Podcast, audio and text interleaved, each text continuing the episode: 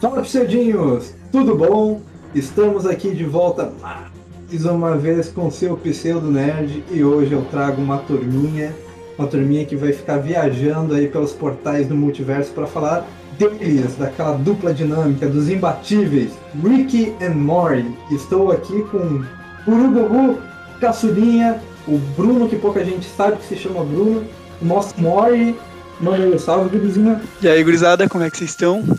Hoje a gente vai, vai entrar no que pra mim é a maior obra de arte da animação já feita. E estamos aqui também com o nosso nosso Rick Sanches, ou não sei, talvez o arco inimigo dele que aparece na quinta temporada, já que ele parece o Aquaman, o Rei dos Mares, nosso querido Squall. E aí, gurizada, beleza? Hoje então a gente vai falar aí, como disse já, né? De Rick Mori, a gente assistiu aí a última temporada, ela foi massa, a gente se empolgou e hypou pra falar de Rick Mori então. Vamos tocar ficha.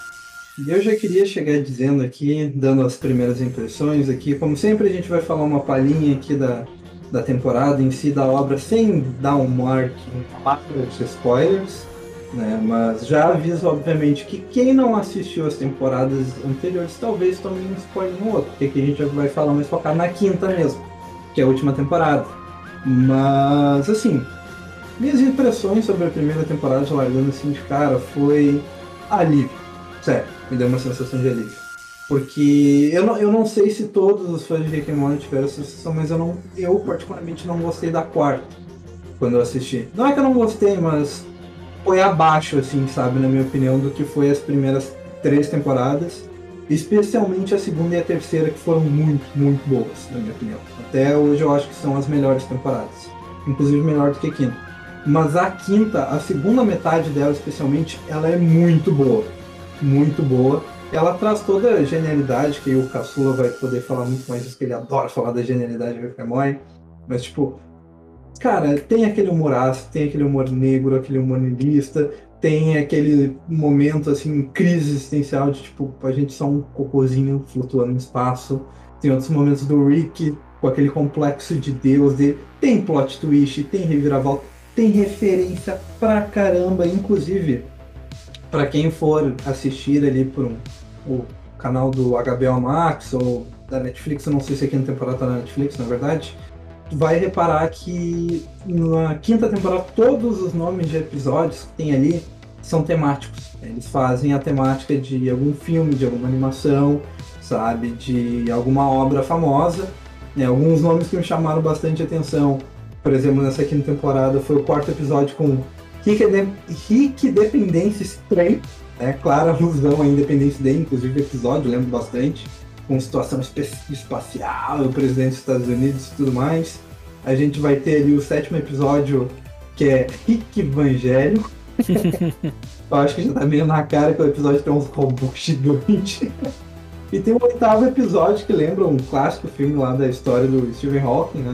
E que o Rick na Friendship of the Spotless Mind. Spotless Mind.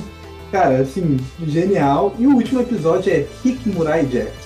Saudade de Samurai Jack, inclusive. É Mas, é, não vou me espichar aqui demais, vamos deixar a gurizada aqui falar também, porque essa temporada foi muito boa e não sei se vocês concordam comigo. Tu acha, Café?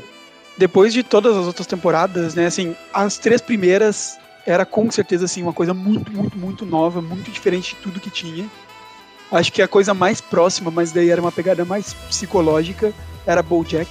Uhum. Mas em uhum. questão de tratar, de como tratar assuntos adultos numa animação, acho que o mais próximo que tinha era BoJack. É outra pegada. Não é tanto meu estilo, eu prefiro o Rick and Morty, que é mais umas umas reflexões, uh, como eu vou dizer, científicas, talvez, sobre a insignificância da nossa vida. Uh, mas a quarta deu uma leve decaída, né? Não foi sem motivo. Um dos, para quem não sabe, um dos autores de Rick and Morty faleceu. Uhum. E entre, entre a terceira e a quarta temporada. Então a quarta temporada deu uma decaída, sim. Uh, não foi ruim de forma alguma.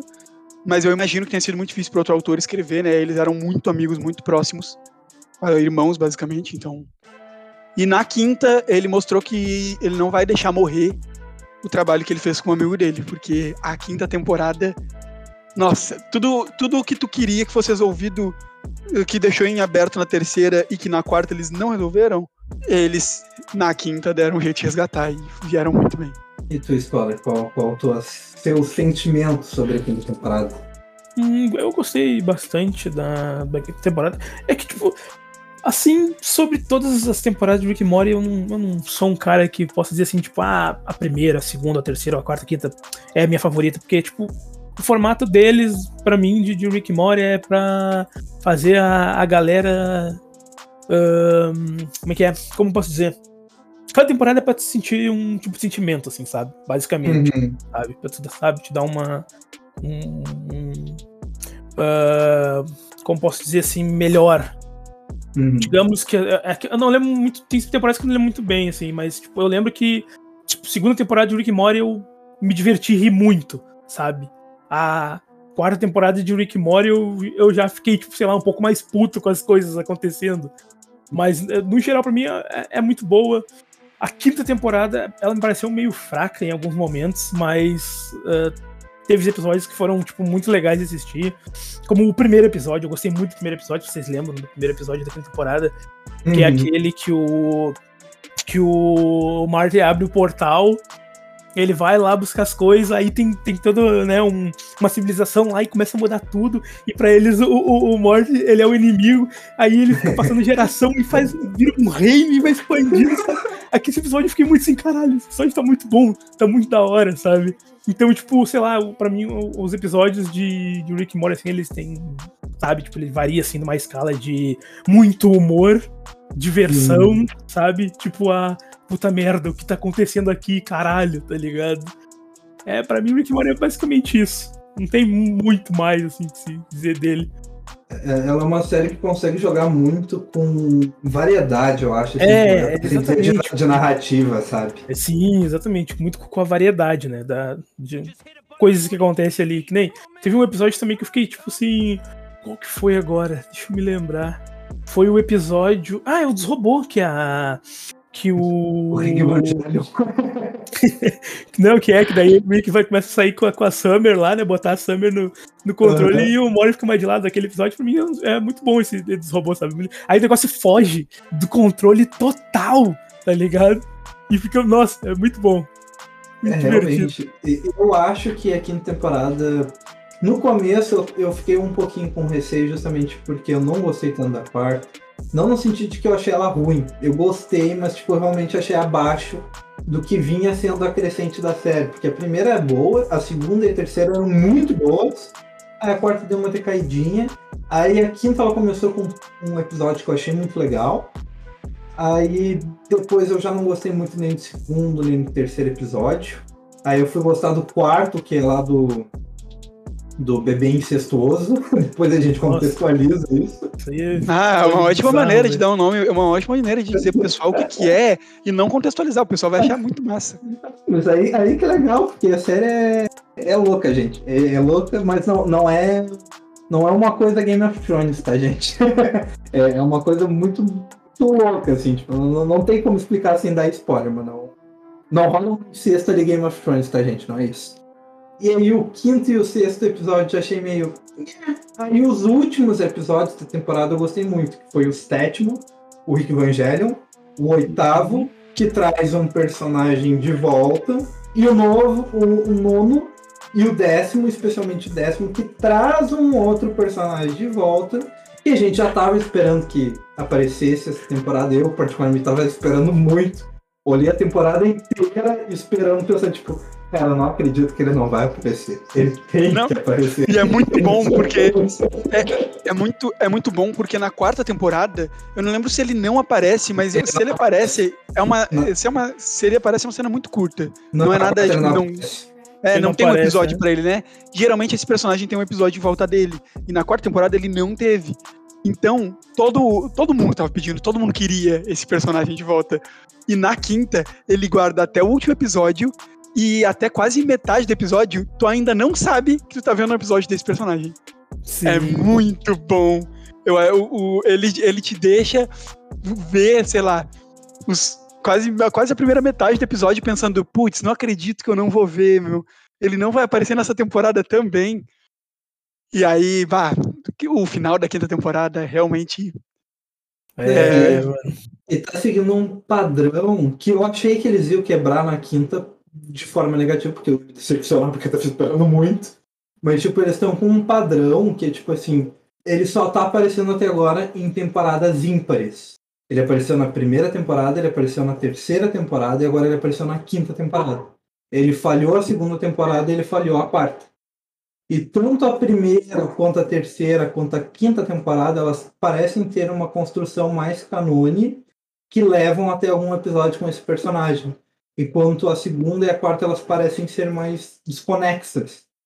Até o Rick fala em algum episódio dessa temporada, eu não lembro se é o último ou se é o penúltimo, que ele fala, pô, agora a gente vai voltar a entrar nessas aventuras canone, não nas aventuras desconexas. Sim. Então, talvez, não sei se é proposital, mas talvez as temporadas ímpares sejam as temporadas desse canon e as pares sejam, entre aspas, aventuras soltas, as aventuras mais desconexas.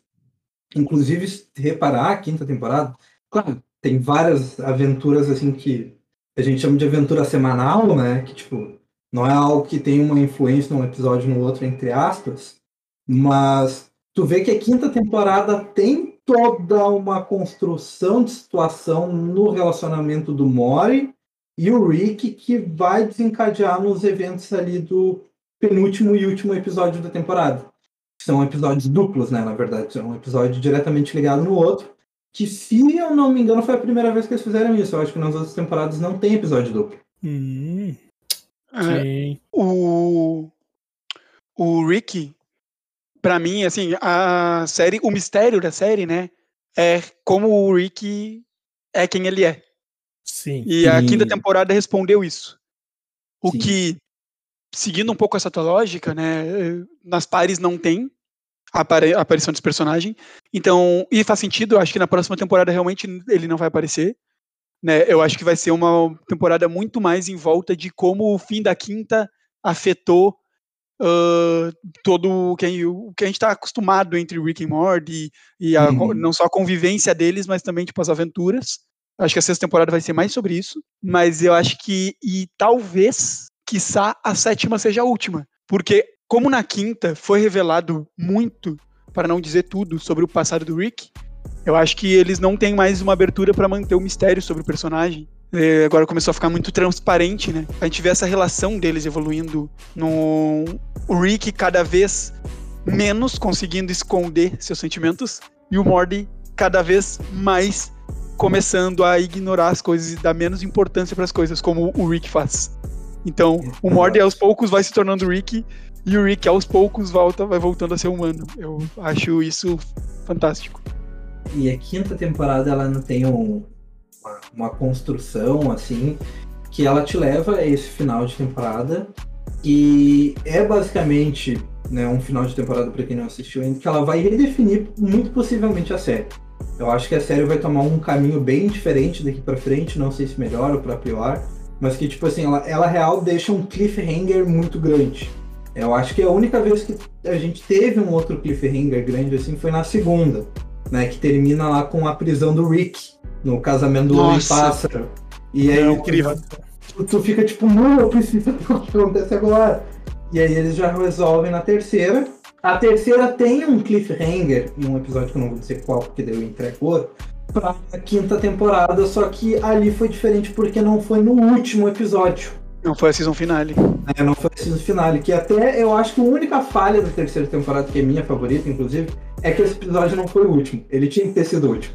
Acho que se ele fosse a season finale, o cabeça ia inchar mais ainda, porque a gente ia ficar esperando é, esse link que só veio na quinta temporada, a quarta ele não ia vir, a gente ficar desesperado, tipo, não preciso, porque eu já tava assim na quinta.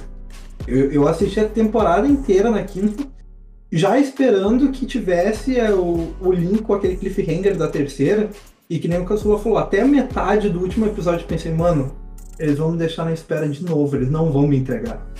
Eu já, eu já tava ansioso. E aí quando ele aparece, eu fiquei tipo, bah, agora sim. Agora sim. Agora. Agora a criança chora e a mamãe não vê. É, desse jeito mesmo. Mas assim, pessoal, pra quem já assiste Rick and Morty há algum tempo, assim, e, e gostou das outras temporadas, assiste a quinta, não vai se arrepender. Assim, eu sei que gosto é aquela coisa, né? Meio tipo, meio aquela coisa lá que cada um tem o seu. né? Cada um tem um. É, por exemplo, esses tempos eu tava vendo uma análise de um álbum de música e as músicas que o cara menos gostou foi as que eu mais gostei. Então, assim, é meio, meio controverso falar de gosto. Mas, puxando o meu gosto especial, tu vai olhar aqui na temporada, talvez os primeiros, né, os primeiros seis episódios, né, são dez, os primeiros seis episódios teve dois que eu gostei realmente, os outros quatro eu não gostei muito. Mas quando entra ali no sétimo, oitavo, nono e décimo, o salto de qualidade da temporada vai lá pra cima. E É, claro, Parece episódios- que. é, parece que a gente tá- já tá assistindo outra coisa, né? Tipo, muda muito, né, velho? parece que já mudou a temporada. né? Ah, eu discordo um pouco. Eu acho que, principalmente o primeiro episódio da quinta temporada é, nossa, muito, É muito bom, é muito é bom. muito bom. Primeiro, temporada, primeiro episódio da quinta temporada, porque é, é o episódio que o Mord toma as rédeas. É, e, e isso está acontecendo cada vez mais comum. O Mord tá decidindo os destinos das aventuras, o Mord tá terminando de resolver os problemas. Muitas vezes, porque como na primeira, no primeiro episódio ali da quinta, o Rick não tá em condições psicológicas de fazer isso. O que Uhum. mostra aquele avanço que eu falei. Ele tá se tornando mais humano. Na primeira temporada, da- nas primeiras temporadas, não importa o que acontecesse com o Rick, ele não era abalado. Quanto mais avança, mais humano ele se torna. E menos humano o Mord fica. O Mord vai resolver as coisas que o Rick não consegue mais. E eu acho que o primeiro episódio da quinta temporada mostra isso perfeitamente. Eu acho um dos melhores episódios. E tu, Scholar, algum uma concordância e discordância pra deixar nesse último ponto aqui antes da gente pra detalhes mesmo da quinta temporada?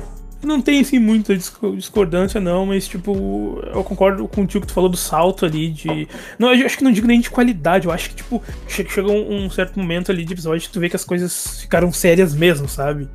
Que Uhum. não é mais aquele negócio de tipo, não, a gente vai lá e vai pra galáxia pra fazer merda e fazer o que a gente quer, foda-se. Não, a coisa realmente ficou séria, sabe? Uhum. sabe? Começou a vir uh, o afamado ponto nos is, começaram a aparecer ali. Começou a entrar no canone, né? É, Entrou no canone exatamente. da, da plot. Começou a entrar no canone, né? O, o besterol ficou um pouco mais de lado, sabe? O negócio ficou, ficou sério de verdade. Mas então, assim, pessoal, voto final aqui, como vocês já notaram, a gente gostou muito da quinta temporada, a gente recomenda com força que se você ainda não assistiu, corre lá, assiste, tem na HBO Max. Eu assisti toda por lá, eu não sei se ainda tá saindo Rick and Morty na Netflix. Confesso que não sei. Eles normalmente compram depois que a temporada já tá terminada e tá um pouco mais barata, né? Vamos Aham. lembrar aí que Rick and Morty é a animação mais cara do mercado hoje. Pra gente ter Uhum. os direitos de transmissão de Rick and Morty, é a animação mais cara que tem no mercado. Então, é, a Netflix dá uma esperada porque é bem caro mesmo.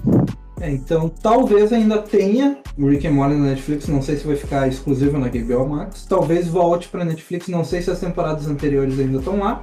Se estão, possivelmente a quinta também vai chegar. Talvez demore um tempinho, mas, né, você que só tem Netflix aí ou quer procurar uma alternativa, ou dá uma segurada quando chegar você assiste.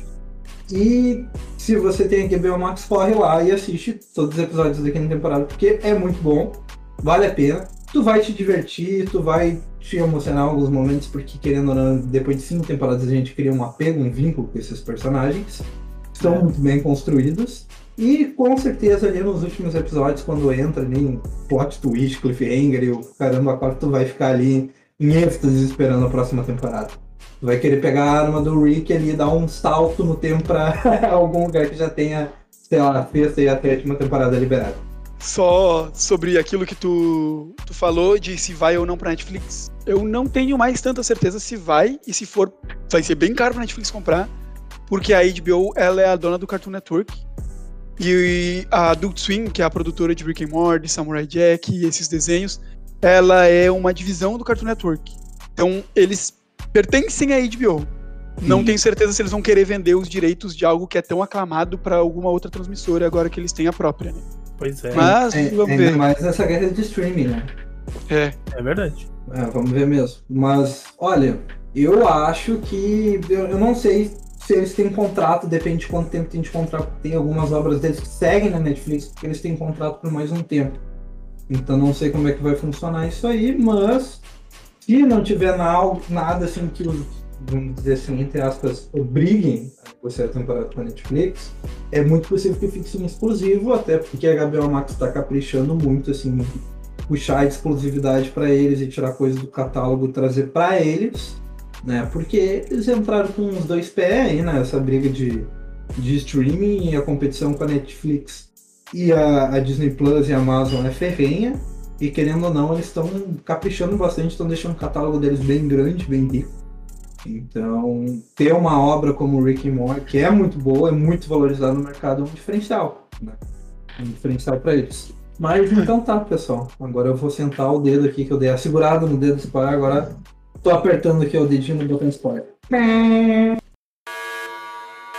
Você está entrando na zona de spoiler. Ouça por sua própria conta e risco. Tá, pessoal, agora quem ficou com a gente aí é por conta e risco. E vamos spoiler da quinta temporada. E eu já queria chegar de cara dizendo que. Cara, que interessante a gente começar a primeira temporada com a mãe do Mori e o pai do Mori fazendo um homenagem com o arco inimigo do, do Rick. Aquilo ali foi a coisa mais WTF que eu vi, velho. Fiquei assim, nossa senhora, como assim, velho? O cara. Cara, a, a- primeira temporada começa muito boa com, com aquele personagem ali. Eu fiquei tipo, mano, que personagem fantástico. O cara faz uma dancinha sexo ele controla os policiais. Eu, eu acho. A, a construção do personagem é maravilhosa. É tipo o Aquaman com sex appeal no lugar de. em vez dele falar com os peixes, ele tem sex appeal com os peixes. Mas. Eu, eu acho maravilhosa justamente pelo que eu falei. É um episódio que. Assim, Rick and Morty é sobre coisas fora da realidade. E as coisas escalonam sempre para um nível absurdo até um ponto em que é, é ridículo. O Rick constantemente ridiculariza o- as coisas que acontecem no universo. E o Morty cada Uhum. vez vai se chocando mais. Nesse episódio, o Rick tá totalmente ah, entregue a essa disputa infantil que ele tem, porque convenhamos, com as coisas que a gente já viu o Rick enfrentar, o Aquaman não é nada pra ele, né? Sim, é só uma Mas- disputa de Pois é, tipo, né? E o, e o Morty acha aquela disputa infantil desde o começo do episódio. Ele acha ridículo, idiota. Tanto que é ele quem, quem soluciona no fim. Então, eu acho que assim, isso pra mim é, é maravilhoso. Do, do Morty agora ser a pessoa que, tipo, começa a achar as coisas que não tem sentido no universo ridículas. Ele olha e diz, tipo, sério que o cara que tu tá enfrentando, o poder dele é sex appeal? Tipo, isso, isso é muito bom. Mas ele, ele subestimou e no final o sex appeal ele pegou os pais dele, né? Ele subestimou, mas o cara pode chegar, meter o dedo na cara do Mori e falar, ó, fez um homenagem com teus pais. Mas, uh, cara, o primeiro episódio é bem isso, ele mostra, eu acho que o que, que vai ser a construção da quinta temporada. Que eu só fui me dar conta disso quando eu terminei a temporada. Mas que essa temporada ela começa a mostrar cada vez mais o protagonismo e a independência do Mori. E esse primeiro episódio já mostra muito isso, porque quem acaba de fato sendo o protagonista ali do, troço, nesse episódio é o Mori, né? Como o Caçula mesmo falou, o Rick ali ele tá envolvido numa questão completamente infantil com o vilão da temporada. Então quem toma mesmo a rédea ali de cara que tá com a cabeça no lugar e etc. é o Mori. É o Mori, que é uma coisa que vai se desenvolvendo aos longos da, da, da temporada como um todo. Eu acho que o Morty tem se tornado mais protagonista de acordo com a série vai passando. Né? Hum, Uh, sim, tem sido sim. comum ele se separar do Rick nos episódios e viver as próprias experiências. E tu vê como essas experiências afetam eles depois quando eles se encontram novamente. Né? As coisas que ele vive com o Rick não são mais tão fantásticas e surpreendentes porque ele já tá saindo nas próprias aventuras. Sim, sim. Inclusive, ao longo dessa temporada a gente vai ver ali alguns momentos em que o, o Mora ele é mais independente do Rick, sobretudo ali pra reta final ali, que tem, eles têm uma DR, etc. Mas tu vai vendo esse desenvolvimento ao longo da temporada. Na, na segunda temporada, na, na segunda temporada, no segundo episódio daquela temporada, tu já tem ali um título que, por exemplo, já é de novo dedicado ao, ao Mori, né? Porque o primeiro episódio ali já é More Dinner Rick Andrade, né? E o segundo já é Morte, né? Plicit, novamente fazendo referência a um, a um filme, mas aqui com o nome do Mori na frente. E embora o episódio ele não seja assim tão focado no Mori, ele é mais né, focado na família como um todo, né? Que é aquele episódio ali das iscas. Vocês lembram daquele episódio das iscas ali, da, da família de isca? Uhum. Uhum. Que, Um monte de inclusive, pra- família. É, que pra mim, inclusive, eu, eu não achei tão bom o episódio assim, tão... Mas foi um dos episódios pra mim mais fuck da série até agora. Foi, Tipo, com certeza. eu me perdi, teve um momento que eu me perdi, eu não sabia mais qual era a família original. Acho que era de propósito isso, sabe? A própria animação te levava a ficar confuso que nem a família que tava ali, tipo, tá, qual é a família de verdade? Qual é a família isca? Sério, eu me- eu me perdi no bagulho, Ah, tá ligado? não, é, é- não tem como o cara não se perder. Não tem como. Não tem. propósito, É de ali. propósito.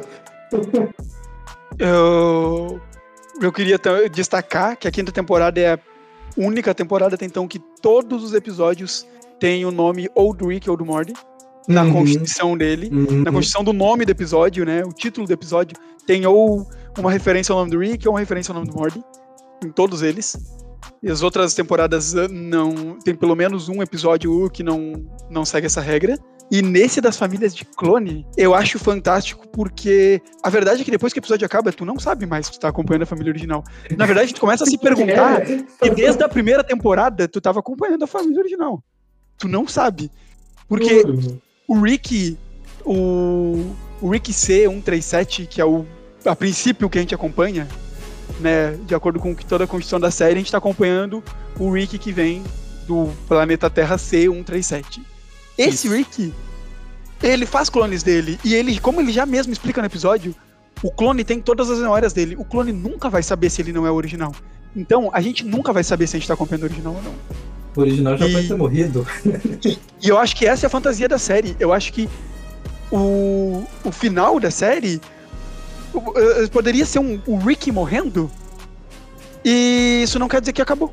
Quer dizer que a- a- morreu o Rick, mas a gente não tem como saber que morreu o Rick verdadeiro. Ou que não só um clone assumiu o lugar. Então a série ela, é infini- ela foi feita para se reciclar infinitamente, se eles quiserem. Apesar de eu achar que o que vai constituir o final da série é, é uma viagem no tempo, mas aí é uma teoria minha. Uhum, Que a gente sabe que eles não viajam no tempo, isso já foi dito. Sim. Eu acho que o fim da série seria uma viagem no tempo. É, tu Ah, sabe, tu não sei. sabe que faria muito sentido, é muito possível, porque pra quem não sabe, o Rick and Morty, olha só a pira, né, que os caras tiveram pra conseguir fazer isso. Mas o Rick and Morty, ele é baseado, a base dele, a inspiração dele, é De Volta para o Futuro. Uhum. É, o Rick é totalmente futuro. baseado no Doc, né? E o. O Mord é baseado no. Esqueci o nome agora, Guzado. Marty McFly. Marty Isso. McFly. Esse mesmo. Inclusive, Então- se tu procurar lá os storyboards e tal, lá dos rascunhos da primeira temporada, o Mori ele usava a roupinha igual do, do Marty McFly. O coletinho Uhum. tudo. É verdade. Eles, é, é, foi- era uma sátira fazer todas as referências ao mesmo tempo em que elas são bem óbvias, assim, né? Tu consegue notar de onde vem a inspiração, elas são bem originais também, né? Ah, Uhum. Principalmente, acho que eu diria personalidade, que é uma coisa que ah, o BoJack trabalha diretamente isso e o Rick and Morty trabalha indiretamente isso. Eu acho que o Rick and Morty não, não trata sobre o estado psicológico deles, mas vai te mostrando a evolução do estado psicológico de acordo com quão mais absurdas são as situações que eles se deparam. Hum, E eu, eu gosto disso. É, tu vê o estado psicológico dele sendo fudido muitas vezes. Como o John já apontou, por exemplo, o oitavo episódio ali da quinta temporada que traz de volta o personagem, que é o, O Homem Birdman. Pássaro. É, o Homem Pássaro. Muito da hora. E ali tu vê sobre a relação de amizade deles e tu vê o o quanto o Rick ele é um ser humano doentio. E que nem, nem quando ele se importa muito com alguém, ele consegue, eh, digamos, agir como uma pessoa normal, agir dentro do padrão da realidade. Ele sempre tem uma desculpa, sabe? O final do oitavo episódio é, é pesadíssimo.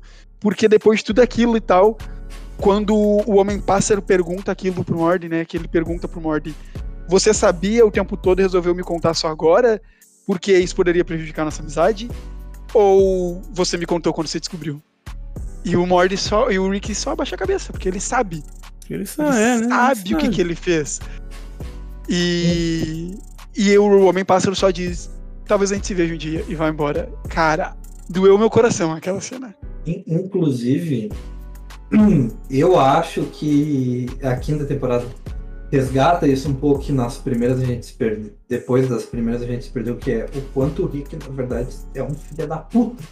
Tá ligado? E eu acho que a quinta traz isso muito forte, a possibilidade que, inclusive, o grande vilão, entre aspas, da série, se é que a série tem mesmo um vilão, é o próprio Rick. O Rick é o vilão da série. E nisso que tu falou aí de estado psicológico dos personagens, ou da gente já não saber mais quem a gente está acompanhando, inclusive isso acontece lá nas primeiras temporadas, não lembro se é na primeira ou na segunda, né? Que inclusive a gente não tá nem no universo original que começou a série, né? Tipo, o universo Exatamente. original é completamente destruído, eles pulam pra outra realidade e eles matam a cópia deles mesmos que existe naquela realidade. E enterram no quintal. O que gera a minha. O episódio onde tem a minha fala, a minha cena favorita. Que é o episódio em que o Morty tá cagando na cabeça da, da, da Summer, porque a Summer tá triste, né? Porque os pais Uhum. dela. Ela Não descobriu que os pais ela. dela não Uhum. teriam ela se não tivesse sido um acidente. Ah, é É. verdade. E aí ela tá pirando, ela tá surtando, porque ela foi uma gravidez indeseja- indesejada. Diga-se de passagem, eu também fui, tá? Fui totalmente. Meus pais não planejaram me ter. E o, o Morty vira pra ela e diz: Olha ali no quintal. Eu e o Rick, a gente veio pra cá tomar o lugar deles. Eu tomo café da manhã todos os dias olhando pro meu corpo enterrado no quintal. A vida não tem sentido. A vida tem o sentido que tu quer dar pra ela. E ali, ali pra mim, foi quando o Rick and Morty atingiu assim. Foi quando virou com certeza a minha E animação ainda favorita. encerra com chave de ouro quando ele fala: agora para com isso e vamos assistir TV. É, agora para com isso. Vamos dar sentido pra vida. Vamos assistir TV. É isso. Sim. Essa é a conclusão. É muito bom, cara, é, É muito bom, bom. E, e a série, ela trabalha muito, tipo... Ali a gente já vê nessa frase a maturação do personagem que o Morty tá se tornando. E como eu falei, na quinta temporada, cada vez mais ele vai ficando independente. Inclusive, o terceiro episódio da, da temporada, assim como o primeiro, é um episódio muito mais focado no protagonista, de novo, do Morty. Que é aquele episódio lá que o Morty, ele tá saindo com a versão feminina do... Capitão Planeta, tá ligado? Eu não sei se vocês estão ligados quem é o Capitão Planeta. Ah, esse episódio é muito bom. Ah, esse episódio é muito louco, cara. Tipo, o povo não, não pode ser o Capitão Planeta. Meu Deus, é o Capitão Planeta. É, o Capitão Planeta. Pra quem, pra quem não conhece, tá, gente? Capitão Planeta é, sei lá, um super-herói de uma animação antiga pra caramba, daquelas. Muito. Boa. daquelas, muito assim, antigo. Época, assim, super amigos da vida. Inclusive aquele estilo de animação em que era basicamente umas crianças, tipo o Shazam, que elas se juntam e junto com os, os anéisinhos lá dos elementos do Terra, elas criam um super-herói para defender o planeta. Né, que é o Capitão Planeta, que é um, um capitão que ajuda a defender o planeta, né, sei lá, dos problemas como um todo, problemas ambientais, problemas de poluição, etc. E aqui eles trazem uma versão feminina, né, no terceiro episódio, que fica namorada do Mori, tá ligado? E o Mori ele sai, ele sai matando, entre aspas, as crianças que não são mais crianças, que originaram o Capitão Planeta, que hoje são, são velhos e assim, são empresários, abusadores que mantêm ela numa coleira comercial. E aí quando ele solta a mina despiroca e vê, tipo, né, aquela, aquela clássica coisa do, do vilão, assim, tipo, o Ku Black, tá ligado? Raça humana é uma praga. O único jeito de salvar o planeta é exterminando. Aí o Mori fica tipo, meu Deus, o que, que eu faço? É muito bom esse episódio. E de novo, um episódio com a plot focado no Mori, né? É, os episódios têm tido mais a, fo a, fo a plot focada no Morty, né? O, e o terceiro episódio da quinta temporada, ter isso, pra mim é um contraste muito bom com o terceiro episódio da terceira temporada. Que é o mais famoso e aclamado dos episódios. E difícil dizer que não é o melhor, que é o Pickle Rick. Pickle Rick! Assim, Pickle Rick é, é, pode. Tipo, Eu acho que em questão de história pode ter um episódio melhor, mas em questão de nonsense não tem episódio melhor do que Pickle Rick. É impossível tu fazer uma coisa nonsense melhor do que Pickle Rick. E Pickle Rick foi tanto sucesso, pra quem não sabe, Pickle Rick foi o episódio que fez Rick and Morty estourar, tá? As primeiras duas temporadas de Rick and Morty tiveram audiência basicamente só o suficiente pra que desse continuidade na série. Quando Pickle Rick saiu, ele foi tão assistido que na, em, tipo, questão de poucos meses, Rick and Morty passou a ser a, a série de animação mais assistida do mundo. Porque as pessoas assistiram e falavam, né? Ah, vai, ó, olha, Rick and Morty tá passando no canal tal, blá blá blá. E estourou. Estourou muito. Pickle Rick é de outro universo. E eles têm consciência disso porque não é em um ou dois episódios que aparece cenas aonde o, o, o Rick faz referência a Pickle Rick, como se Pickle Rick tivesse sido um ápice, né? Até na quinta Uhum. temporada, eu não lembro qual episódio, ele fala: quanto mais tempo vocês, quanto mais tempo vocês estão longe de mim, maiores as chances de um novo Pickle Rick acontecer. Vão embora, vão embora. Eu acho muito bom aquilo. E, inclusive, uma, uma coisa, entre aspas, engraçada é que quando estourou o episódio do Pickle Rick, ele não estourou no stream, ele estourou na TV mesmo. Isso na TV. No, no dia que passou na TV, quando passou, começou a passar na TV, esse episódio explodiu. Então, até hoje não se sabe né, muito bem o que, que foi o fenômeno desse episódio. Quando vê, foi até uma coincidência aleatória, tipo, ah, tava todo mundo passando a programação ali, não tinha o que ver e ver um picles armado lutando com ratos e começou a assistir. Exatamente. E como, como tu ignora um picles armado com partes de barata matando ratos? Não tem como.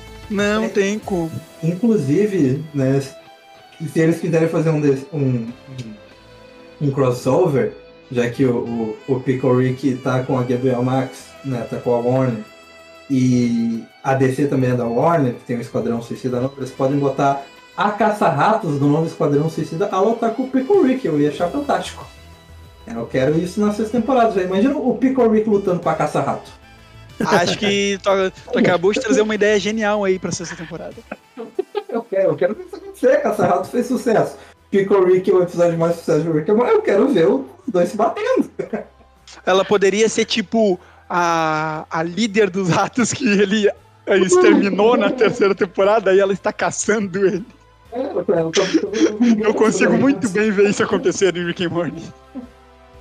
Seria, seria fantástico, tá ligado? Esquadrão suicida com a caça-rato atrás do, do Rick Sanchez, tá ligado? Eu acho que o. Na, na quinta temporada, acho que um episódio também que é muito bom, um pouco menos notório. É o episódio que eles fazem a sátira dos, dos Power Rangers ali, o, o sétimo episódio. E é o Rick Evangelion, na verdade é uma sátira Isso. Evangelion, né? né? Neon Genesis Evangelion. Parece Sim, é, mas é a mesma base, né? É um Megazord. Mesmo É, tema, um Megazord. Monta um Ele- Megazord. Ele, dá- ele, puxa, ele puxa mais mesmo pra, pra negócio assim de, de, de Power Ranger mesmo do que, tipo, Evangelion, tá ligado? É, ele, não faz, sim, ele, sim, sim.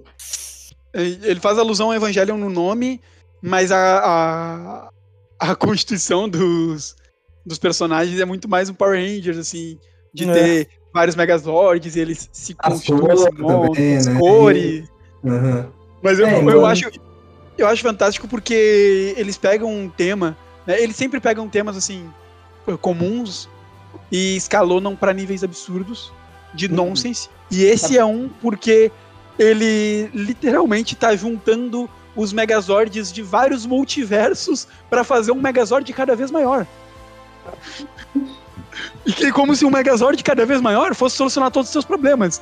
O que é ótimo, é uma sátira perfeita pra, com os Power Rangers, porque é exatamente isso os Power Rangers. É um monte de robô gigante, eles não conseguem ganhar, aí quando o robô ficar maior, eles ganham.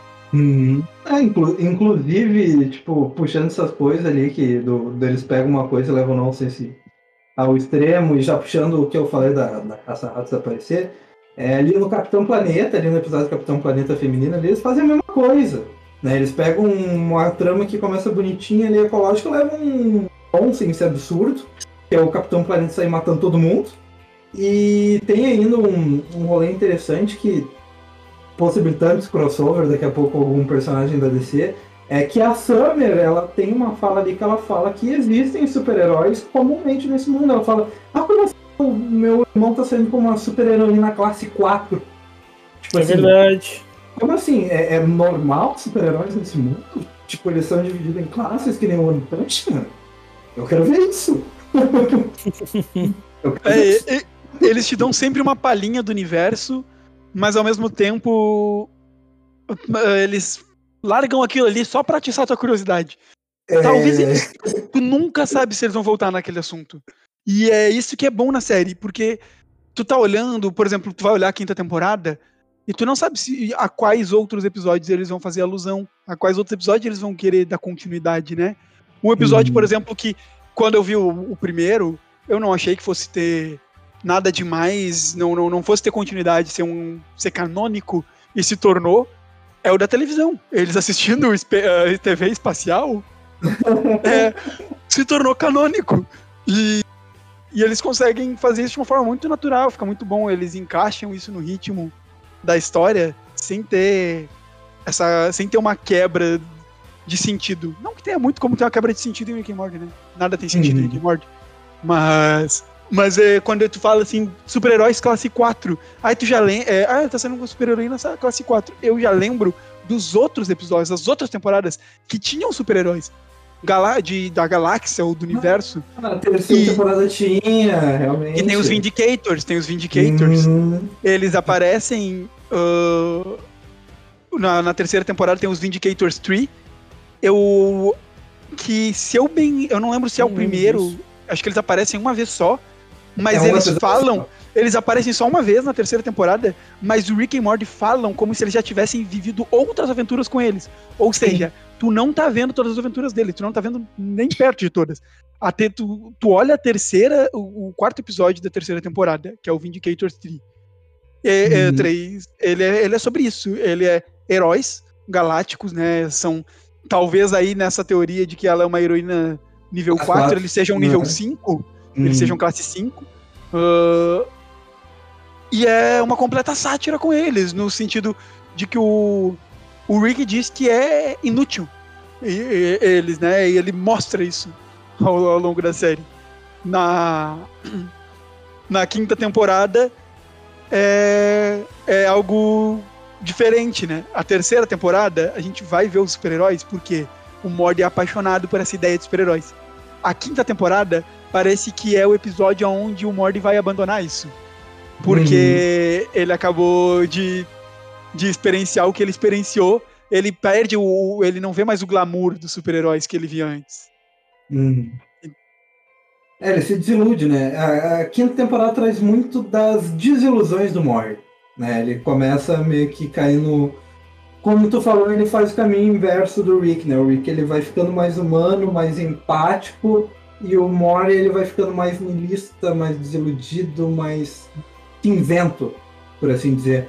Inclusive, né, tem dois episódios ali mais pro final da temporada, né, que são o plot twist final. Mas antes disso eu queria puxar ali ainda pro dois episódios que tem um certo foco no Mori, né, que é o Rig Independence Day Spray, né, que na verdade é mais focado no Mori e na Summer, né, que é o, o tal do episódio do bebê incestuoso gigante. Nossa, isso daí foi um negócio amaldiçoado, cara. Cara, esse episódio pra mim foi quase tão nonsense quanto o Pickle Rick. Foi uma das coisas mais nonsense que eu vi na minha vida, cara. E que episódio bom.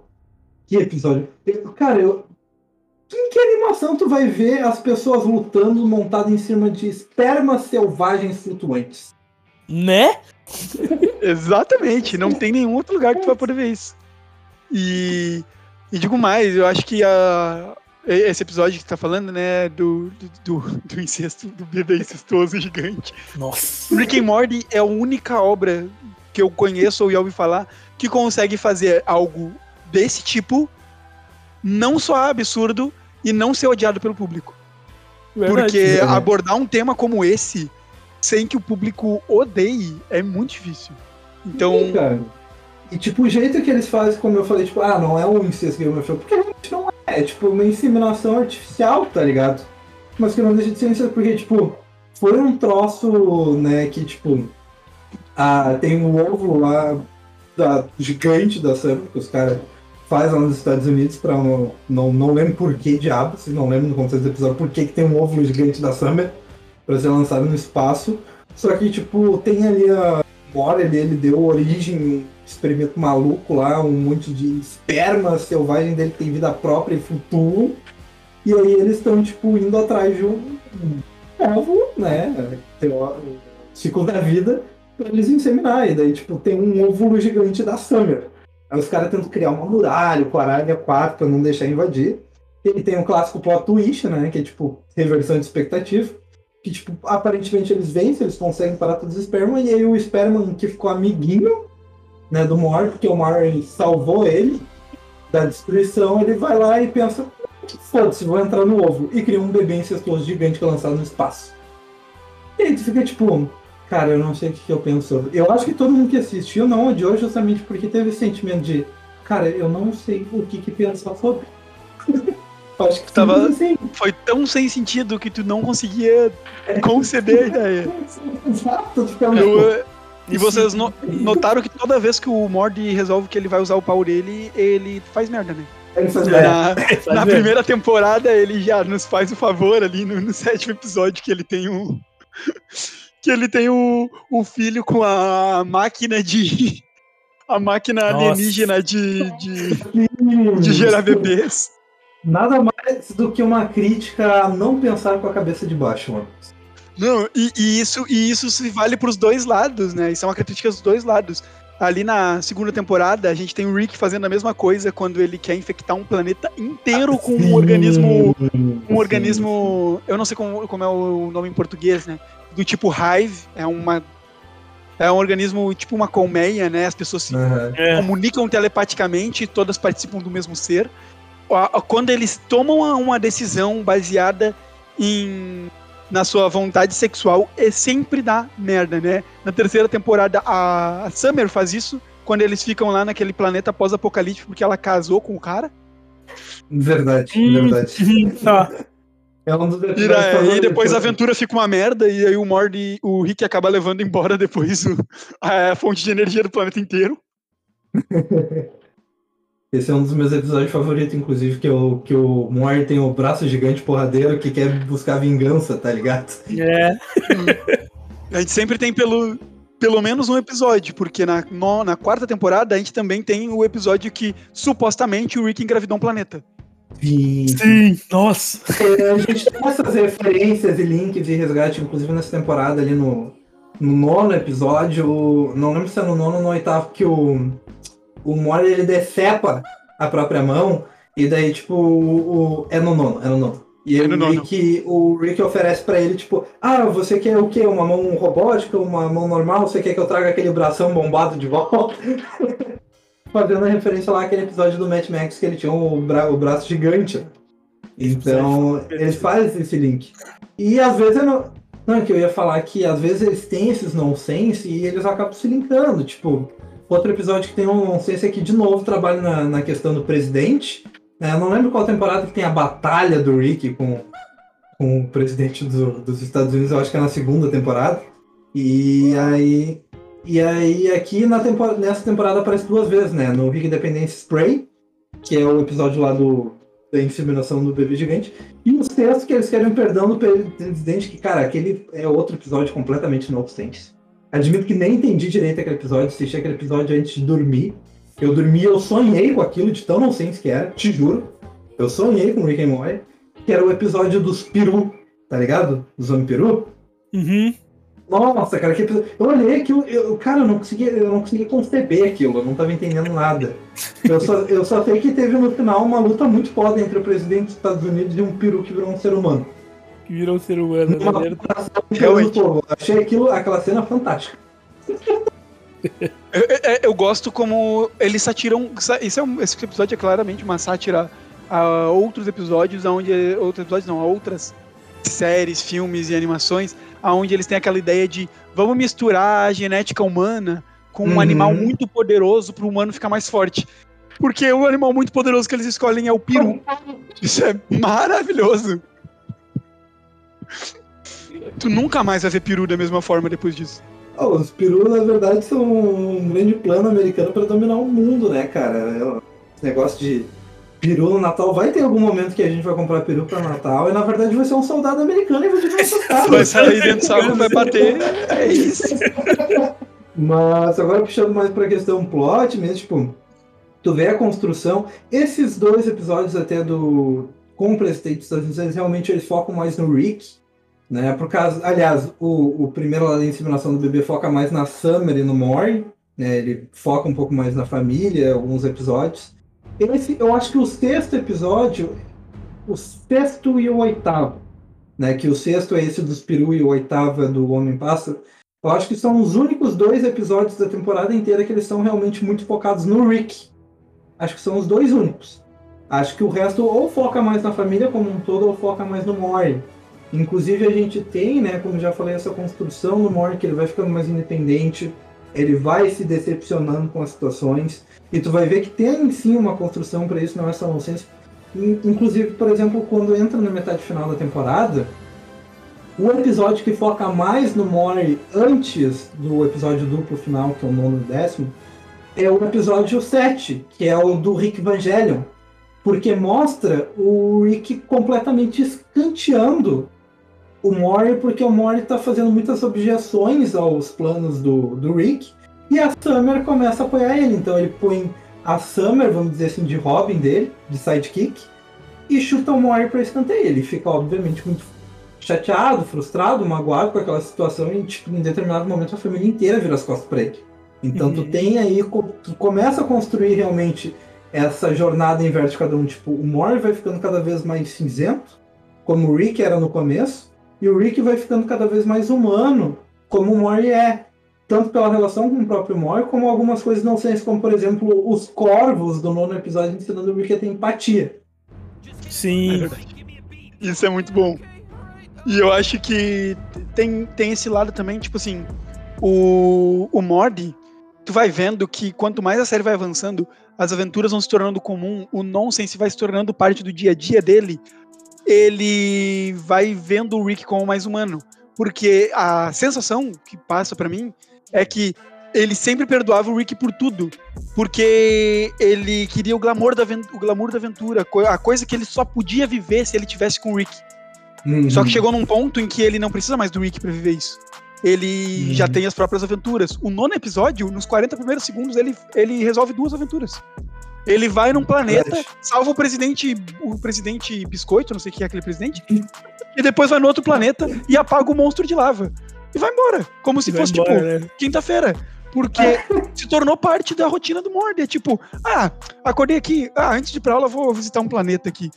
Então, é, é isso. E ao mesmo tempo, é o Rick que não quer dar essa liberdade pro Morty. Ele quer que o, Mor o Morty seja dependente dele. Ele precisa que o Morty seja dependente dele para ele garantir que o Morty sempre vai ir nas aventuras com ele e sempre vai perdoar ele por tudo. Quanto menos o Morty é dependente dele, mais o Rick tenta substituir o Morty e mais o Rick percebe que ele não consegue. Ele não, o Morty não é substituível, como ele tenta fazer parecer em todos os episódios. É uma clara relação tóxica. E o próprio Rick ele fala isso quando ele aprende empatia com os corvos. Que é uma relação tóxica e quando mostra essa alusão de, de, de relação tóxica, pode fazer alusão, crítica, alusão a muitas relações tóxicas do dia a dia. Seja num namoro, seja num casamento, seja uma relação pai filho, ou aqui que mostra avô e neto, né? Tipo, o, o Mori, ele se sente muito dependente, ele realmente perdoa e banaliza tudo para tipo, não se desprender daquela relação. E quando ele se afasta, a gente vê que realmente o Mori fica desesperado atrás, tentando reatar aquela relação. Tipo, tu acha? Ele se... só tomou um soro para envelhecer. É. Até se humilhando, virando né, um porco gordo quarentão, inventando uma puta história. Inclusive, aqui eu gostaria muito que aquela história não tivesse sido só invenção dele, tivesse sido real. Eu também. Pensei a mesma coisa. Eu queria muito que, tipo, o, o, o Rick, quando voltasse, tipo, tivesse passado tanto tempo que o Mori tivesse quarentão, tipo, sei lá, o Jerry tivesse morrido realmente de câncer, a Summer tivesse casado com um drogado, tipo, mas tipo, o Rick ia lidar com essa situação, eu queria que fosse verdade. Hum, mas ao mesmo tempo, verdade. ao mesmo tempo eu gosto muito dessa situação não ser real, porque tu já tá dentro do episódio, tu já aceitou a situação, ele é um quarentão, tu tá esperando o, Mor, o, o Rick voltar para lá para te ver como que isso vai ser resolvido, E quando ele volta, tu descobre que era tudo uma mentira do Mord, e aí é o plot, e aí é o plot twist para entrar no que tu realmente queria que fosse o décimo episódio, e nesse ponto, tu já tinha esquecido que era, Uhum. tu queria ver o Evil Mord. Tu queria ver o Evil Mord no décimo episódio. E eles te conseguiram fazer esquecer que tu queria ver o Evil Mord. Até o momento em que resolver o problema do Mord era ir na cidadela e procurar o Rick que tivesse vendido Cara. isso pra ele. Quando eles falam na cidadela, meu órgão reprodutor ficou ereto. Eu só fiquei tipo, meu Deus do céu, vai aparecer o Evil Mord. Tem que aparecer o Evil Mord. Eu cheguei a ficar com um friozinho na barriga de pensar assim, "Bah, será que eles só vão dar um rolê na cidadela, dar uma palhinha de como é que tá a coisa, não vão mostrar o Evil Mord? Eu, eu cheguei a pensar que eles iam fazer isso, eu pensei, não, eles não vão fazer essa sacanagem comigo. eu, eu- eu cheguei a pensar não, eles não, Não, chegam na cidadela e o Evil Mord, ele é praticamente a primeira coisa que tu vê, porque Uhum. eles caminham alguns metros e se deparam com uma placa do presidente Mord. Ah, presidente E o. Rick olha do tipo, o que, que é isso? E o Mord e o Mord fala, ah, eles elegeram um, um, um Mord pra presidente. Aí o Rick fala, tipo, ah, aquelas coisas clássicas do Rick, de tipo, ah, pronto, não tem mais nada pra acontecer aqui, já, já estragaram tudo que tinha pra estragar. Só que é fantástico porque tu tá vendo uma cidadela pela primeira vez em paz. O Rick 137 tá lá dentro resolvendo os problemas dele, ele não tá sendo caçado. Ele tá realmente usando a cidadela como qualquer outro Rick. E é esse episódio em que, em vez de eles irem lá e estragar e fuder a cidadela, eles. Quem, eles vão sofrer ah, com a destruição da cidadela. Que é- não é causada por eles. E eu acho isso muito bom, assim, muito bem construído. Cara, e que plot que foi. Cara, eu achava o terceiro. O meu episódio favorito até hoje, é, tipo, por plot, assim, era aquele da terceira temporada do Evil Mord. Se eu não me engano, é o. Ah, não lembro agora qual, acho que é o sétimo, oitavo. Não, é o sétimo. Tales from Citadel. Eu, olhei aqui agora no Gabriel Max. É o sétimo da terceira temporada, que eu inclusive falei que ah, ele deveria ser o episódio final daquela temporada. E aí aqui eles resgatam, eles conseguem emendar naquela pote lá do Tales from Cidadão e deixa melhor ainda. Deixa melhor porque ele me deu o sentimento muito forte de que o Rick realmente é o vilão. Não morre, não o Evil Mord, porque a série parece construir um canon de que o Evil Mord é o vilão. Mas não, ele parece estar tentando resolver as cagadas do Rick, né? Dos Ricks no multiverso. Embora ele faça de uma maneira muito maquiavélica, eu acho que essa é a melhor definição. Ele é muito maquiavélico, ele chega a ser um político, né? Não tem mais nada mais, poli- mais Mais maquiavélico maquiavélico do que isso. político. Então, tipo assim, realmente tem uma construção maquiavélica, mas ele parece estar tentando fazer o certo. Inclusive, o discurso dele ali, né, quando ele fala da curva finita, que na verdade não existe um acesso infinito a um multiverso em uma curva finita construída pelos Ricks, né, faz muito sentido ele, tipo, não, eu quero isolar cada Rick no seu universo. Pra eles parar de avacalhar um com o outro. Pra parar de fazer essa bagunça, pra eles parar de, tipo, criar mores, porque a gente vê que eles induzem a criação de mores para sempre ter um more para eles usar, né? Sim. Eles, eles, é, eles levam uma construção de universo que sempre tem um more para eles. No, no décimo episódio né, da quinta temporada, quando eles expõem sobre a origem do Rick, e o Evil Mord fala que eh, o Rick foi o fundador da cidadela, ali pra mim foi tipo.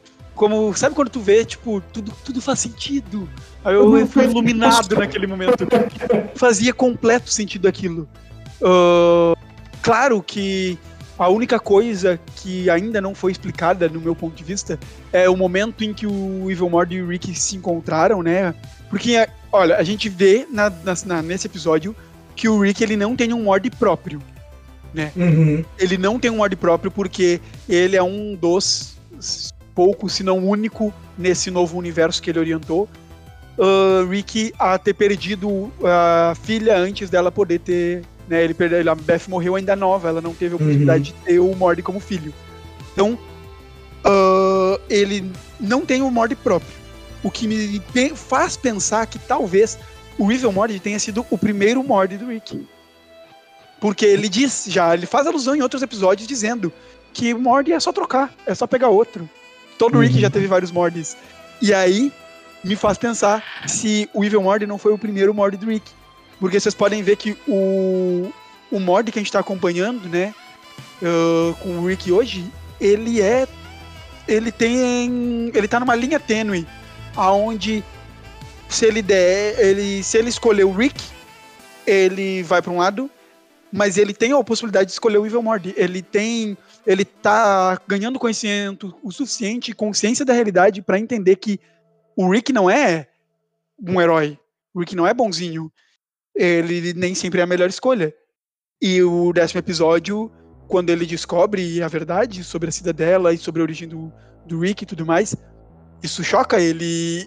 E ali eu achei que a gente estivesse vendo e o, o Mord é degra gradativamente, o Mord gradativamente virando o Evil Mod, né? Que ele vai resolvendo coisas matando pessoas como se fosse coisa comum cada vez mais, independente do universo que eles estão, independente da realidade que eles estão. E ele tá se tornando cada vez mais do mal, ele não liga para as coisas. Inclusive, então, o Evil Mori, ele faria muito sentido ele ser o primeiro Mori que o, o, o, Rick pegou, né? O, o Rick P137, que é o que a gente acompanha, porque ele chega a falar né, nessa ideia de que é um ciclo né, vicioso, ele chega a citar que, tipo, todo, todo Mori em algum momento vai caminhar para se tornar ele. No caso, todo Mori em algum momento vai ficar evil. Vai ficar evil Mori, que é um momento que, tipo, o cara começa a ter clareza. O Mori não aguenta mais. É, não aguenta mais, e aí é o momento que ele vai ser substituído. E daí esse Mord é morto. O que explica também o porquê que a gente nunca tem um Mord mais velho. E nenhum Exatamente. dos Ricks tem um Mord mais velho todos os Mordes têm a mesma idade e estão vivendo a mesma fase. E quando aparece no décimo episódio um, um Mord, por acidente, um pouco mais velho, que é um jovem adulto ou adolescente. Ah, ele é morto em segundos. Ele rapidamente morre, tá ligado? Então, tipo, faz muito sentido. Tipo, dá, dá pra especular que ele seja, assim, o primeiro Mori que o Rick pegou e que existe sim uma construção para o Mori sempre em algum momento vai ter que ser substituído porque senão ele vira o Evil Moore, tá ligado? E eu achei muito legal que o Evil Moore realmente saiu um pouco dessa mídia, ele só ser vilão por, sei lá, porque foi digital, e mostra que a causa dele, entre aspas, é justa, que essa curva finita, né, faz um ciclo vicioso de morte sofrendo e o universo sofrendo, porque a gente, querendo ou não, vê que o Rick é um maníaco genocida, ele extermina ah. planetas, é mundos, cara... gerações. O Rick é o cara mais perturbado que existe na face da Terra. Do universo. É, exatamente, do universo, do universo inteiro. Inclusive, é isso, o Moore diz, né? Que Tanto que ele tá sempre bêbado, né, velho? A, a, separação que eles fizeram da curva finita, que é esse ciclo de universos que podem ser pegos, é só os universos que tem um Rick, tem um Moore, e necessariamente o Rick é a pessoa mais inteligente do universo. Para nunca ter nessa linha de lugares que eles navegam um ser capaz de derrotar o Rick, porque ele é o mais inteligente do universo. Ele é o ser mais poderoso e entra muito complexo de Deus, mas também faz o sentido do que é, no meu ponto de vista, né, é, que aquilo também é uma espécie de prisão para os Ricks. Né, porque no ciclo finito o que acontece? Ninguém entra, ninguém sai né, daquela curva central. Então, tipo, eles não podem acessar os outros universos fora daquilo. O que talvez evitaria de, por exemplo, acontecer o que aconteceu com o Rick 137, que foi, tipo, a família dele foi morta por outro Rick.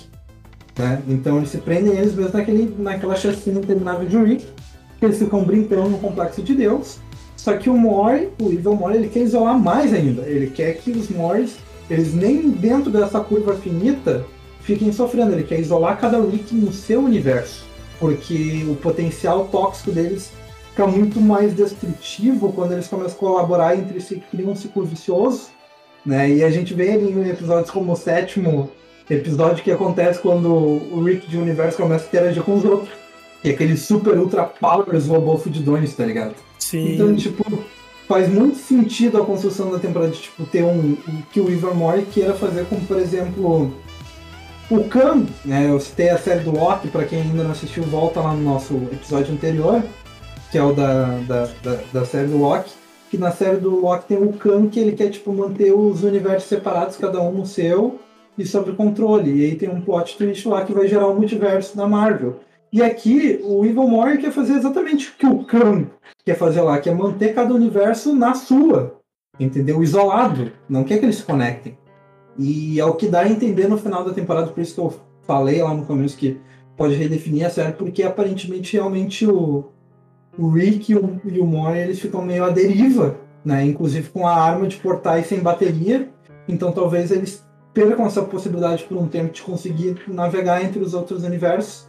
Enquanto o Evil Mori ele criou uma própria arma de portal dele, né? Inclusive a cor é diferente, o portal dele é amarelo e ele parece ir, sei lá, para a origem do universo, um Nexus, a fonte do multiverso, não sei que lugar é que ele foi falar, que já deixou outro cliffhanger gigantesco, né? Porque toda vez que esse personagem aparece, ele, ele cria um plot twist gigantesco. Inclusive, por isso, o Evil Mord é meu personagem favorito na série. É, é, o Evil Mord é o meu personagem favorito, não, não, não tem como não. Aquela trilha, com a trilha sonora dele, tu não tem como ter um personagem que tu goste mais um personagem que tem aquela trilha sonora. É que ele, ele é o único. Uh, vamos botar em parênteses, né? Ele é o único Mori que enxerga a realidade, né, cara? Que, que não, tá tudo uhum. errado, tá ligado? Ele é o único, pra por mim... isso que ele é o evil. Ele, ele, é, ele é o único que tá ali, dá tapa a cara e fala assim, não, velho, tá tudo errado isso aí, tá ligado? As coisas não é assim. E, tipo, eu os outros, eles não enxergam isso, sabe? Ele é o único Mord que entendeu que a, a inteligência do Rick não é inalcançável. É. Ele uhum. também planeja, ele também é inteligente, ele tem, digamos, seus poderes, sua tecnologia. Talvez não tenha sido ele que foi que desenvolveu, né? Isso não, não é mostrado. Mas se não sendo ele quem desenvolveu ou não, ele tem a inteligência emocional para fazer os Ricks fazerem as coisas para ele. Então isso já é difícil. Ele consegue manipular Ricks, que é um poder que realmente faz muito sentido o Mord ter. Se o Mord fosse capaz de entender o quanto o Rick gosta dele, ele entenderia que o Rick é totalmente suscetível à manipulação dele. É, e tem essa Eu acho que é por isso, e como disse o Skull, é por isso que ele é o Evil, né? Ele é o Rick, ele é o Mord que entendeu que o Rick precisa dele, não que ele precisa do Rick. E eu acho que aí vem também uma, talvez, não sei se é proposital, mas cabe como uma crítica social, que ele é visto como mal justamente porque ele é o que, puxando outra alusão aqui, já que o Rick e a Morty gostam de fazer tanto, ele é o cara que saiu da Matrix, né? Ele é o cara que enxerga que tá errado, então ele tenta fazer o caminho diferente. Se ele tenta fazer diferente, então, aos olhos do rebanho, ele tá errado ele tá errado, exatamente. Então ele é mal. Então, tem toda uma construção em cima desse episódio, de, desse episódio não, desse personagem, e que eu acho que é legal, querendo ou não, o fato dele não ser tão frequente, porque daí torna toda a aparição dele muito épica. Tipo, ele aparece uma vez por temporada nas temporadas ímpares. Ele aparece uma vez na primeira, uma vez na terceira e uma vez na quinta. E todas as vezes que ele aparece é muito foda, o plot com ele aumenta, torna mais complexo e a música tema dele fica mais legal ainda. A música tema dele é. Automático, tá ligado? e, e no, no fim do décimo episódio, quando nenhum dos Ricks a princípio tem mais como usar armas de portal, ele tem a dele, que é diferente. Hum, Ela hum, usa uma substância diferente, porque ele direcionou a substância verde, tradicional da arma de portal, para vários apocalipses e coisas que os, os vão morrer. Então é impossível tu usar a arma de portal verde. Ele usa uma arma de portal amarela. E ali eu já não sei. Eu, eu olho aquilo, eu já não sei dizer se é uma arma de portal que viaja só no espaço, que viaja no tempo, para onde ele foi, o que ele foi fazer no universo. E essa curiosidade é o que alimenta o próximo episódio. Tanto que o fim, né? O fim do episódio geralmente mostra o, o Rick e o Mord na situação que eles estão.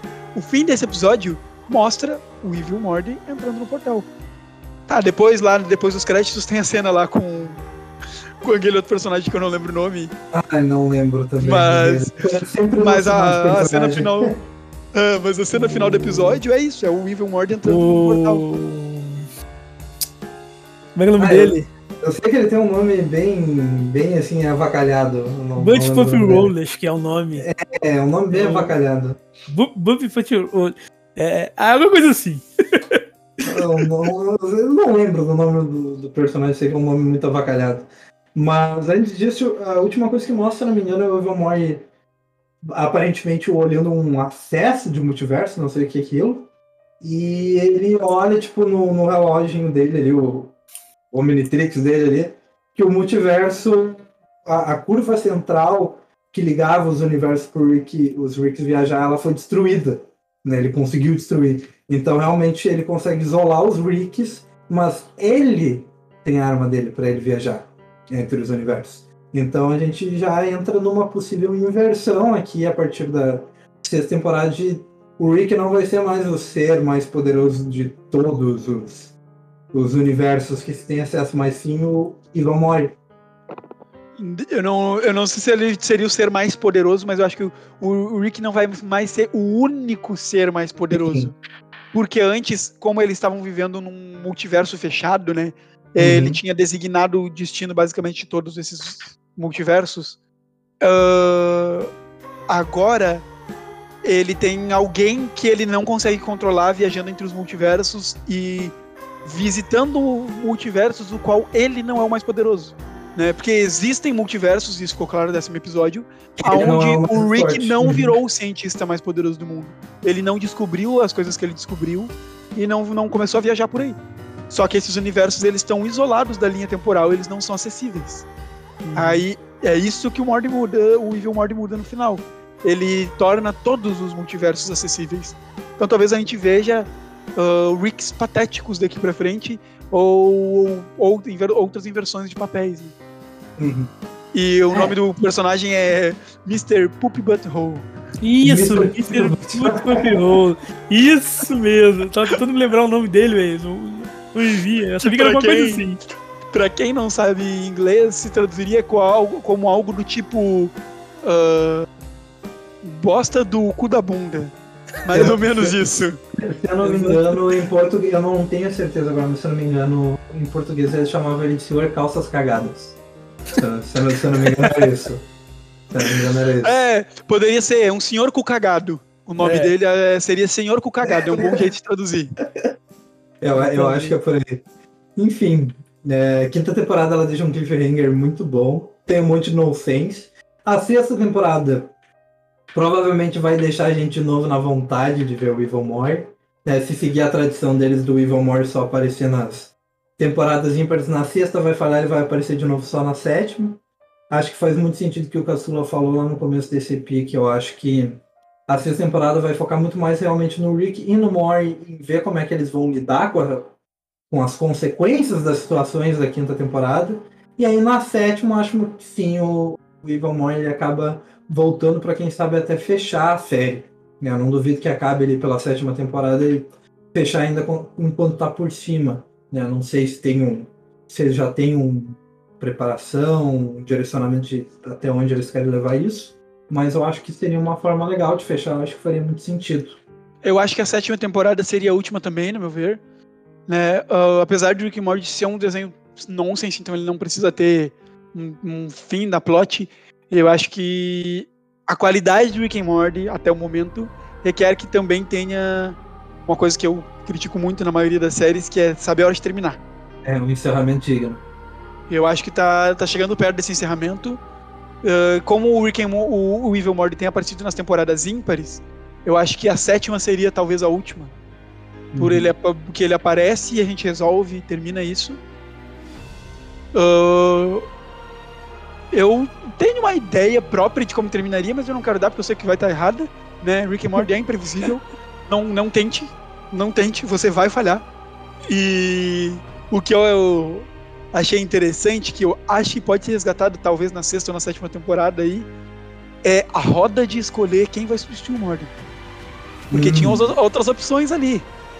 Tinha hum. o Jerry, mas daí ele tinha que rolar de novo. Né? Tinha Sim. Kyle 2.0, o que dando uma pesquisada, o único outro personagem que chama, o único personagem chamado Kyle até o momento na série é aquele cientista que vivia dentro do universo do motor do Rick, do, do motor do Rick, Nossa, que descobriu não tinha nisso. que descobriu uh, uma maneira de fazer energia que não precisasse ser a que o Rick tinha entregado para eles. Ele era o Kyle. Então não sabemos se o Rick não vai tentar criar um segundo Kyle ou se ah, tá. é uma alusão a um personagem que a gente não conhece. Então, eu acho que essa roda ainda pode trazer alguma coisa nova aí pra gente. já trouxe os Corvos, que foi uma surpresa inesperadamente boa, né? Eu não esperava nem um pouco que evoluísse daquela forma. É, realmente, é, é aquilo que tu falou, Rick, a memória é muito imprevisível na construção deles de uma maneira que eu considero muito positiva, né? Mas assim, pessoal, acho que a gente já falou bastante aqui, a gente pode ir encaminhando para o encerramento, porque se deixar a gente falar de Rick e Morty, a gente grava uma live aqui Ah, de 3, 4 Ah, eu poderia falar sobre cada episódio. Por Vai mim, eu assistia cinco temporadas em live. A gente faz uma live, eu assisto as cinco temporadas com o pessoal, não tem problema. E vamos comentando ao longo da live, porque só assim para dar conta dessa série, pessoal. É, é muita coisa, muito conteúdo. É, as quatro. cada vez que tu olha, cada vez que tu olha, tu vai notar coisas novas. Se tu Uhum. pesquisar, tu vai começar a descobrir coisa nova. Se tu começar a pesquisar referência, tua cabeça vai entrar em parafuso. As quatro primeiras temporadas eu já olhei acho que umas quatro ou cinco vezes cada uma. Então, não, não tem como, é muito bom. Sim. Então tá, pessoal, eu já vou deixando meu tchau aqui, minha despedida. É sempre muito bom gravar com vocês, o pessoal do Seus Nerd aqui. Continue sempre nos ouvindo por aqui. né? A gente está no Spotify, está no Anchor, daqui a pouco a gente vai tentar ampliar para novas plataformas como Deezer. E sigam a gente no Instagram, né, arroba, underline, pseudonerd, tudo junto, underline de novo no final. Mesmo user no Twitter, a gente também está no Facebook, procura lá, pseudo espaço nerd. Vocês vão achar a gente também, embora a gente tenha mais atividade mesmo é no Twitter e no Instagram. E o Spotify a gente está lançando episódios sempre possíveis, a gente não está agora tão né, alinhado de lançar sempre uma vez por semana, mas a gente tenta lançar sempre pelo menos um episódio no mês. Então fiquem com a gente, sempre nos ouvindo, que a gente está tentando voltar aí a lançar episódios mais próximos um do outro, até para manter vocês sempre atualizados aí do conteúdo que está sempre saindo em bastante abundância na série dos streams. Deixar aqui o Caçulinha e o Squaller se despedirem e já deixo o meu abraço para vocês, people. Tchau, tchau. Manda um salve, Caçula. Valeu, gurizada. Obrigado por nos ouvirem. Continuem ouvindo. Teremos provavelmente mais episódios de Rick and Morty. Se quiserem alguma coisa mais a fundo, talvez até uma live, ah, chamem nas redes sociais, peçam que eu posso fazer. Não me incomodaria nem um pouco. E ah, fica a minha dica aí, assine HBO Max para quem não tem. É barato, é bom, tem muito conteúdo. E como a gente já falou aqui do décimo episódio, Rick Murai Jack. O Samurai Jack original tem todas as cinco temporadas na HBO Max. Então, pra quem tem aí uma saudade, uma nostalgia, quiser assistir Samurai Jack, tem lá, vale a pena. Manda teu salve. Então tá, gurizada, é isso aí, valeu. Espero que tenham gostado do episódio. A gente conseguiu, entre parênteses, dar uma resumida mais ou menos o que a gente acha, né? Rick Morty, as coisas que tá acontecendo. E escutem nossos, nossos outros episódios. Eu sei que tem gente aí bastante hypada aí com a série do Loki. Aí foi o episódio anterior nosso. O episódio tá legal, tá muito divertido. A, a Vico e o John mandaram muito bem ali. E é isso aí, né, gente? Vamos Aproveita lá. o clima de multiverso. É, aproveitem o clima de multi- multiverso aí. E se vemos aí em outro episódio. Valeu!